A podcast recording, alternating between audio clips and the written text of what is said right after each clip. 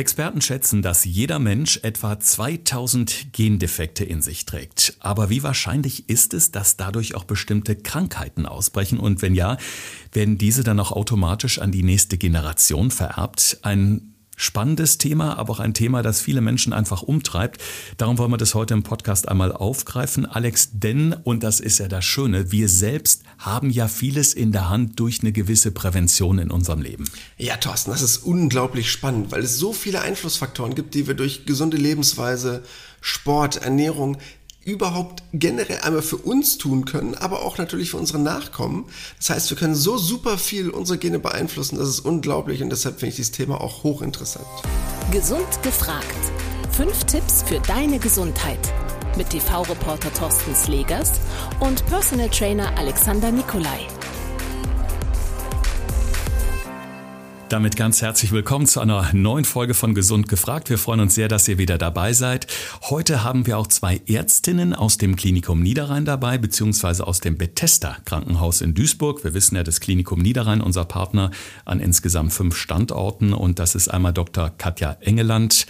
Sie leitet das Brustkrebszentrum im Bethesda Klinikum und Professor Dr. Gabriela Möslein, die Leiterin des Zentrums für hereditäre Tumorerkrankungen. In dem Zusammenhang direkt mal die Frage, lieber Alex, was bedeutet hereditär genau? Klingt ganz kompliziert, geht aber hauptsächlich genau um diesen Aspekt, den wir gerade eben schon angesprochen haben, vererbbar, also wie dementsprechend Tumorerkrankungen weitergegeben werden in die nächste Generation. Viele Menschen fragen sich natürlich, wie groß ist denn überhaupt das Risiko, dass ich erkranke, weil vielleicht meine Eltern äh, eine bestimmte Krankheit hatten, ob das nun Krebs ist, ob das Diabetes ist, was auch immer.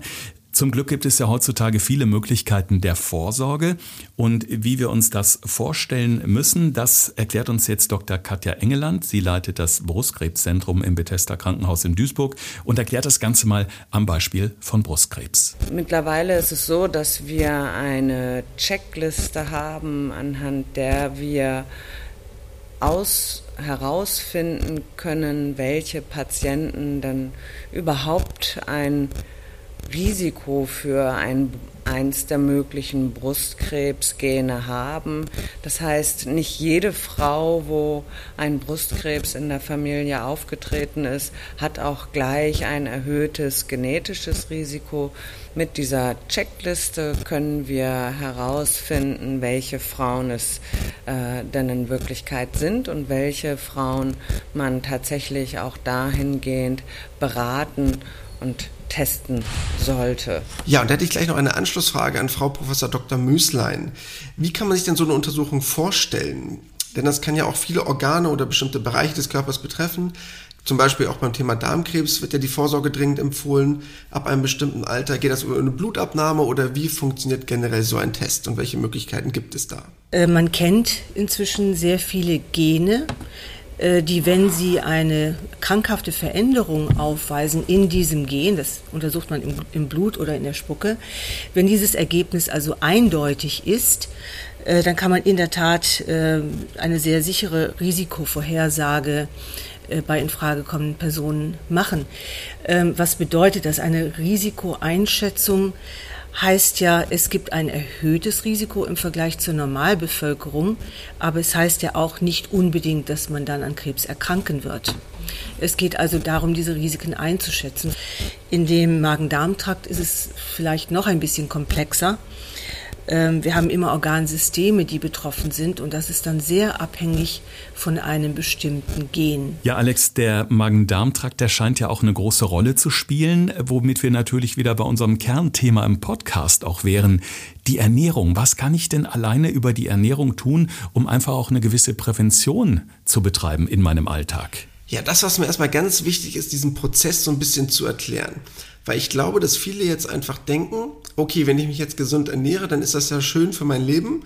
Und wenn ich weniger dick bin, ist das auch gut. Und wenn ich viele Vitamine esse, ist das auch schön. Ich glaube, so denken viele erstmal relativ einfach gesagt oder böse formuliert jetzt von meiner Seite aus. Was aber, glaube ich, wichtig ist, überhaupt erstmal zu verstehen, ist dieser Fakt, dass ich durch Ernährung meine Gene beeinflussen kann. Und nicht nur mein jetziges Leben, sondern auch mein zukünftiges Leben. Und ich glaube, das ist super wichtig, weil sich das viele gar nicht vorstellen können. Um dazu mal eine grobe Idee zu haben.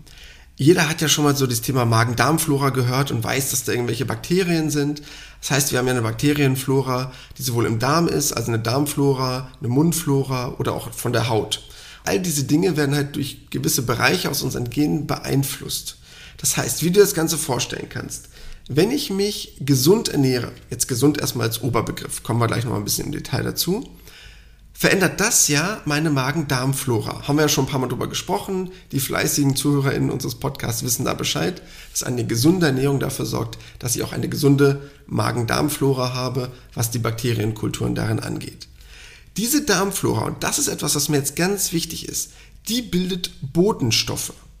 Und diese Botenstoffe kommunizieren quasi mit unseren Genen. Und das sind sogenannte Histone, die dann beeinflusst werden. Das heißt, diese Botenstoffe beeinflussen Histone. Um das jetzt nicht allzu kompliziert zu machen, quasi wie so eine Art mh, hm, Postbote an unseren Genen, um sich das so ein bisschen vorzustellen. Und diese Histone, die sind dafür da, unsere Gene zu beeinflussen. Das heißt, die können unsere Gene aktivieren, das heißt in dem Moment anschalten und das kann positive oder negative Konsequenzen haben. Das heißt, diese Stoffe sorgen halt für sogenannte kurzkettige Fettsäuren und die können dafür sorgen, dass sich in unserem Körper gewisse Gene aktivieren oder dementsprechend nicht. Und das ist mir erstmal ganz wichtig, dass man verstanden hat, dass unser Körper wirklich durch die Gene reagieren kann auf bestimmte Nahrungsmittel. Und wenn man das erstmal verstanden hat, ist das, glaube ich, ein riesengroßer Vorteil. Und jetzt hängt es halt hauptsächlich davon ab, wie man sich ernähren muss, um diese Gene halt möglichst gut zu beeinflussen. Mhm. Ich finde das auf jeden Fall ähm, auch eine Aussage, die äh, ja einem so ein bisschen Hoffnung gibt, in Anführungszeichen, denn dass man nicht resigniert und denkt, oh Gott, jetzt ist in meiner Familie eine bestimmte Krankheit häufiger aufgetreten, die muss ich jetzt unbedingt auch kommen. Nein, ich kann halt selber auch wirklich aktiv was dagegen tun, ob das die Ernährung ist oder die Bewegung, wo wir gleich noch drauf eingehen werden.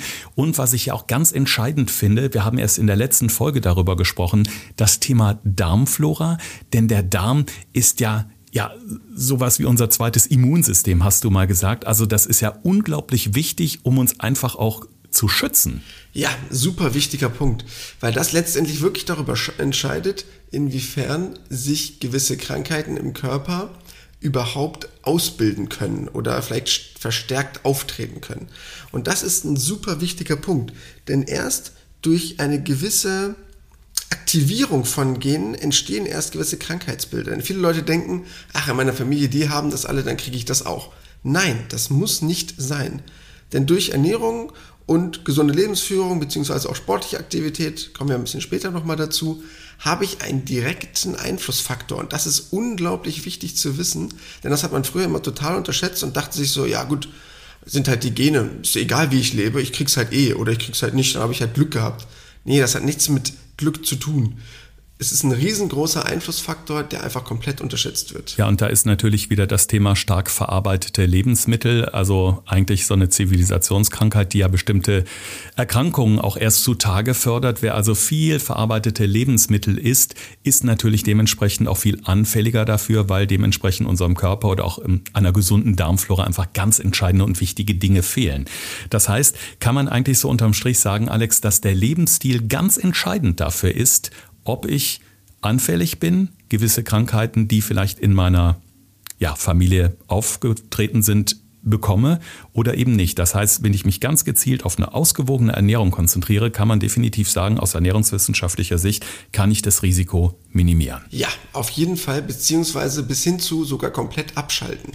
Es gibt dazu super interessante Untersuchungen, wo man, hat man halt oft an Mäusen getestet, weil es relativ einfach ist, die mit einer gewissen genetischen Prädisposition, also einer gewissen genetischen Ausrüstung unterwegs waren, die man dann sozusagen, ich sag mal ganz böse jetzt, aber manipuliert hat, mit einer besseren oder schlechteren genetischen Voraussetzung an den Start zu gehen. Und die einen haben sich schlecht ernährt und die anderen, Mäuse wurden quasi gesund ernährt, hatten eine gesunde Lebensführung, also im Sinne von genügend körperliche Aktivität, eine moderate Menge zu essen, haben sich nicht überfressen. Und trotz dessen, dass man diese Mäuse quasi genmanipuliert hat und denen die schlechten Voraussetzungen gegeben hat, wurden die nicht krank. Das heißt, die haben trotz der schlechten Voraussetzungen keine einzige von diesen dementsprechenden negativen Auswirkungen gehabt. Und ich glaube, das ist ein super wichtiger Punkt, das zu wissen, dass ich es schaffen kann, dass entweder, dass dieses Krankheitsbild sehr, sehr spät auftritt, also nehmen wir mal Volkskrankheit Diabetes, wo ja mittlerweile schon in Deutschland sieben Millionen Menschen davon erkrankt sind, und man sagt im Jahr 2040 sind 12 Millionen, also wenn man das mal hochrechnet, wohin die Reise da geht, dass ich vielleicht dafür sorgen kann, dass es beim super spät auftritt und wenn ich in meinen 80ern Diabetes bekomme, ist das natürlich was anderes als in meinen 30ern. Mhm. Und das sind zum Beispiel Punkte, wo man sagen kann, wow, was für ein riesengroßer Einflussfaktor. Ja.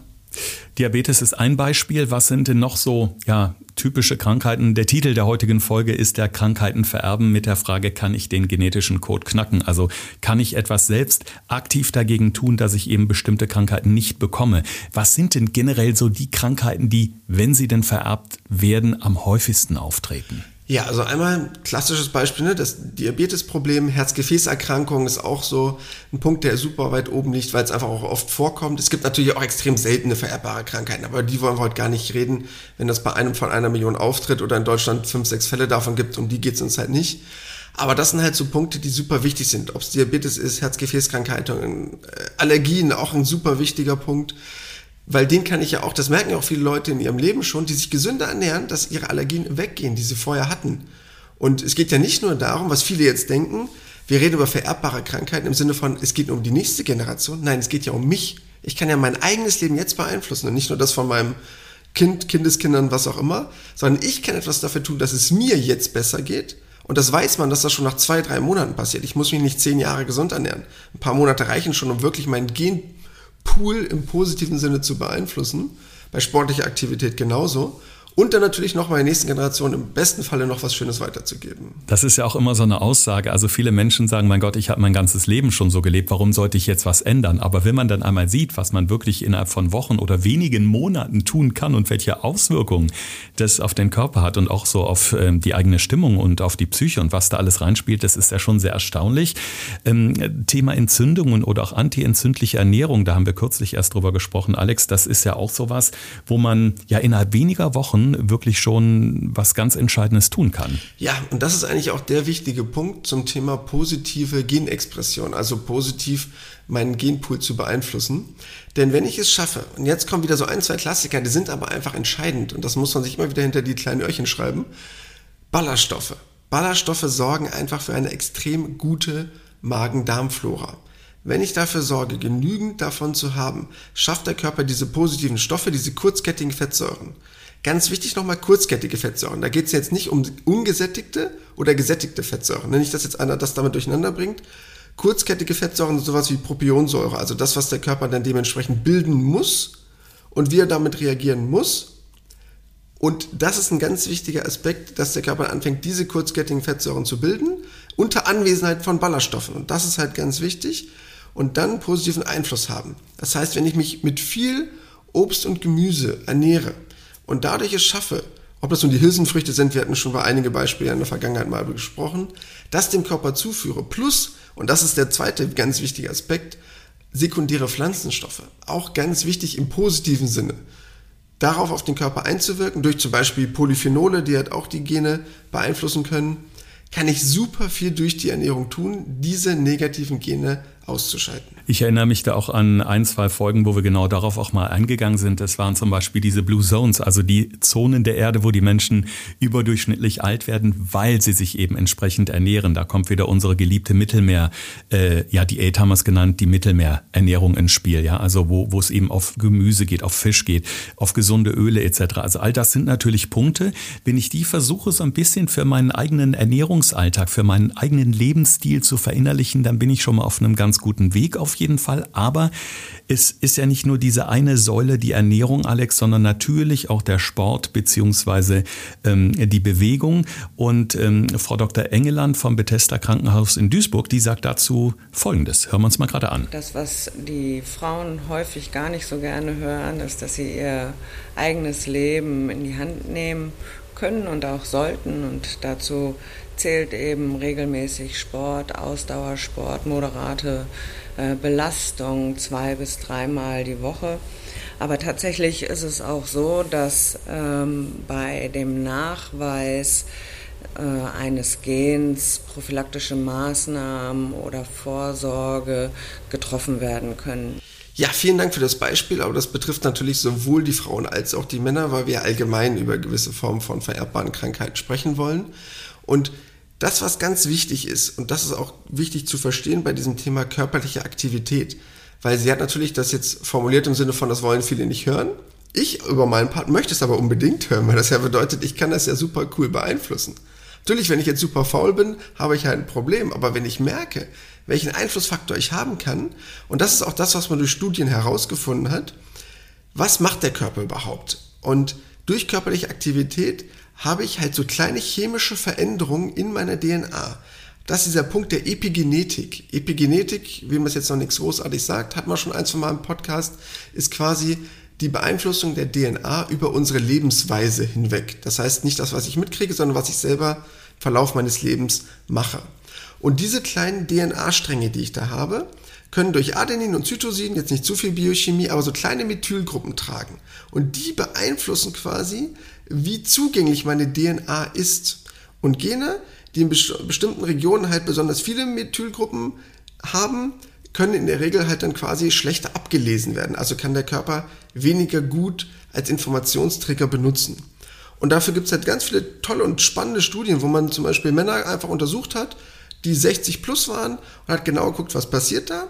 Und bei diesen Männern, wo eine Hälfte Sport getrieben hat und die andere Hälfte hat keinen Sport gemacht, hat man einfach gesehen, dass bei den sportlichen Männern, die ja alle schon 60 plus waren, also schon ein paar Lebensjahre auf dem Buckel haben, dass die Gene, die den Schutz vor freien Radikalen haben, für die Energiegewinnung, für den Muskelaufbau, weniger stark methyliert waren, also weniger stark sozusagen negativ angegriffen waren. Und dadurch werden diese Gene quasi häufiger abgelesen, also kann der Körper besser lesen wie so eine Art Buch und werden dann halt besser im Körper als Proteine eingebaut. Und so lernt der Körper quasi im Laufe seines Lebens gesünder zu werden, um es mal so zu sagen. Also er schreibt sein eigenes Buch. Und das finde ich halt super spannend, was der Körper damit erreichen kann. Mhm. Kann man denn so eine kleine Faustregel aufstellen? Also wir hatten eingangs ja schon mal da gesprochen, auch seitens unserer äh, Expertinnen vom Bethesda Krankenhaus. Äh, da hieß es so zwei bis dreimal die Woche Sport, am besten auch Ausdauersport. Was ist denn so eine gute Herangehensweise, dass man sich selber nicht zu sehr unter Druck setzt, so nach dem Motto, oh Gott, jetzt muss ich dreimal die Woche äh, so und so viel Sport machen, so und so viel Gewichte stemmen. Also was werden so eine ja moderate äh, Art, sich zu bewegen oder ein moderater Trainingsplan, wo du sagst, wenn man das irgendwie so in die Woche irgendwie einbringt, dann bin ich auf einem guten Weg, wirklich auch präventiv unterwegs zu sein? Also was erstmal wichtig ist, ist überhaupt ein aktiver Lebensstil. Das ist erstmal generell wichtig. Ne? Einmal mehr die Treppe nehmen als den Aufzug. Also all diese Gedankengänge, die schon mal in seinen Alltag zu integrieren, das wäre mir schon mal super wichtig, weil das einfach eine grundlegende Minimalaktivität ja schon mal fördert. Das wäre mir schon mal super wichtig. Man hat aber viele interessante Studien auch gemacht. Ich habe auch einige zu diesem Thema gelesen und mir auch angeschaut, wo es einfach darum ging, dass man nach drei Monaten regelmäßigem Workout schon einen Vorteil hat. Und das ist, glaube ich, erstmal wichtig zu wissen. Ich muss das jetzt nicht jahrelang machen. Und auch ganz banal gesagt, jede Trainingseinheit zählt. Also selbst eine Einheit, klar, die jetzt nicht den Rieseneffekt, aber da fängt der Körper schon an zu sagen, okay, was passiert mit mir, wie muss ich reagieren? Bedeutet, ab der ersten Einheit ist das Training effektiv und ich glaube, das ist ein super wichtiger Aspekt. Was mir, glaube ich, erstmal mit am wichtigsten ist, dazu sagen die Studien ist aber noch nicht genau was, aber was ich generell empfehle, lieber häufiger eine gesunde Menge anstatt einmal in der Woche fünf Stunden. Also lieber dreimal die Woche eine gesunde körperliche Aktivität, anstatt einmal drei, vier Stunden sich komplett kaputt zu machen sobald ich eine regelmäßige körperliche Aktivität habe, ich bin immer ein Freund davon, sowohl ein Ausdauertraining als auch ein Krafttraining in sein Leben zu integrieren, bist du garantiert auf der sicheren Seite. Es ist ja auf jeden Fall toll, um das mal so unterm Strich zu sagen, was man selbst wirklich alles tun kann, um das zu beeinflussen. Jetzt gibt es aber natürlich viele Menschen, die sagen, naja, ich würde trotzdem mal gerne testen lassen, wie groß das Risiko ist, dass ich an Krankheit XY erkranke. Andere Länder sind Deutschland da schon ein Stückchen voraus. Da ist da schon gang und gäbe diese sogenannten Gentests. Und in Deutschland scheint es doch auf dem Vormarsch zu sein. Und das wollten wir eben auch von Professor Möslein wissen wie das überhaupt bei uns im eigenen Land ausschaut. Es ist ja so, das ist ein neuer Trend äh, und die Bedeutung der Genetik ähm, wird weit unterschätzt.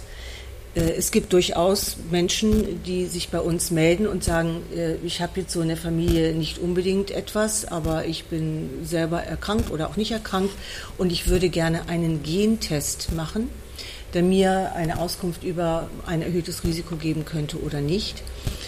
Ähm, das ist in anderen Ländern weit verbreitet. Es ist ein genetischer Gesundheitstest der ebenfalls natürlich in eine Beratung eingebettet werden muss. Aber es ist auch bezahlbar, kostet etwa 300 Euro. Was in dem Zusammenhang, glaube ich, nur ganz wichtig ist zu sagen, dass man sich das natürlich auch überlegen muss, denn natürlich muss man rein theoretisch auch damit rechnen, ich mache eben so einen Gentest und da kommt dann eben was bei raus, was ich nicht unbedingt erwartet habe. Das kann natürlich dann auch psychisch echt eine Belastung sein. Also von daher glaube ich, sollte man diese Tests dann auch entsprechend mit den entsprechenden Ärztinnen und Ärzten absprechen. Auf jeden Fall ein hochkomplexes und spannendes Thema. Das Schöne ist, Alex, man kann wirklich sehr viel selber tun, um eben positiv auf sein eigenes Leben einzuwirken, wenn wir unseren Lebensstil entsprechend anpassen. Und darum freue ich mich jetzt auf deine fünf Tipps für unsere Gesundheit. Thorsten fragt, Alexander antwortet. In diesem Podcast erfährst du alles über Ernährung und Fitness. Einfach erklärt und mit konkreten Tipps für deinen Alltag. Ja, Tipp Nummer eins, aber ich möchte euch so ein kleines bisschen die Angst nehmen. Keine Angst vor Tests, weil viele Leute automatisch denken, es hätte auch was mit einer Diagnose zu tun. Nein, das bedeutet letztendlich erstmal nur, dass man eine gewisse Voraussetzung hat, eventuell etwas zu bekommen und darauf dann ja vorbereitet zu sein. Und das ist für mich ganz ehrlich eher positiv, und ich möchte es mal in den Vordergrund stellen, ist wie so eine Art Lebensversicherung, dass man sagt, guck mal, es könnte das und das passieren in deinem Leben, achte darauf, dass du das und das tust und nicht ohne Versicherung durchs Welt, durch die Welt zu laufen. Und ich glaube, das ist ein ganz wichtiger Aspekt, den ich gerne vorwegnehmen möchte. Keine Angst vor Tests, denn sie können wirklich helfen und Leben retten. Und gerade wenn man jetzt auch, ich möchte jetzt nicht zu viel Angst machen, aber Tumorgeschichten rechtzeitig erkennt, kann man die sehr, sehr gut und extrem schnell behandeln im Vergleich dazu, wenn jemand das auf die lange Bank schiebt und sich nie damit auseinandersetzt. Tipp Nummer zwei, und der ist mir super wichtig, weil viele oft denken, sie können bei diesem Thema vererbbare Krankheiten nur was für die nächste Generation tun oder haben gar keinen Einfluss darauf. Doch ihr bestimmt jetzt über euer Leben. Was ihr jetzt tut in den nächsten paar Wochen entscheidet darüber, was im nächsten Monat euer Körper damit macht. Und ihr habt so einen großen Einflussfaktor, wenn man sieht, wie stark ich durch diese Epigenetik also durch mein Leben jetzt meine Gene beeinflussen kann, von denen ich in der Zukunft profitieren werde in meinem eigenen Leben. Und ich glaube, wenn man das einmal verstanden hat, fängt man sofort an, darüber nachzudenken, was man besser machen kann. Ja, und deshalb auch Tipp Nummer drei, was kann ich besser machen? Einmal natürlich das Thema Sport, hatten wir vorhin schon mal angesprochen. Bei den einzelnen Studien war es nicht immer so ganz genau deklariert, was die nun unter körperlicher Aktivität verstanden haben. Ich aus meiner Erfahrung kann zumindest sagen, oder was ich empfehle, lieber ein regelmäßiges, moderates bis intensives Training, anstatt sich einmal die Woche umzubringen, drei Stunden. Also es macht keinen Sinn, Samstag vier Stunden ins Fitnessstudio zu gehen und dann die ganze Woche darunter zu leiden an Muskelkater und Schmerzen, sondern lieber dreimal die Woche eine Dreiviertelstunde körperliche Aktivität, dann wäre ich schon vollkommen zufrieden in einer gesunden Mischung aus Ausdauer als auch Krafttraining. Dann Tipp Nummer vier: Worauf muss ich bei der Ernährung achten? Ballaststoffe, Ballaststoffe, Ballaststoffe. Heißt, wir brauchen genügend Obst und Gemüse in unserem Leben, weil wir halt dadurch einmal die Ballaststoffe in unseren Körper kriegen, aber auch zweitens ganz viele Polyphenole, also auch den Bereich sekundäre Pflanzenstoffe, worüber wir schon mal gesprochen haben, weil die halt auch erwiesenermaßen einen positiven Einfluss auf unsere Gene haben.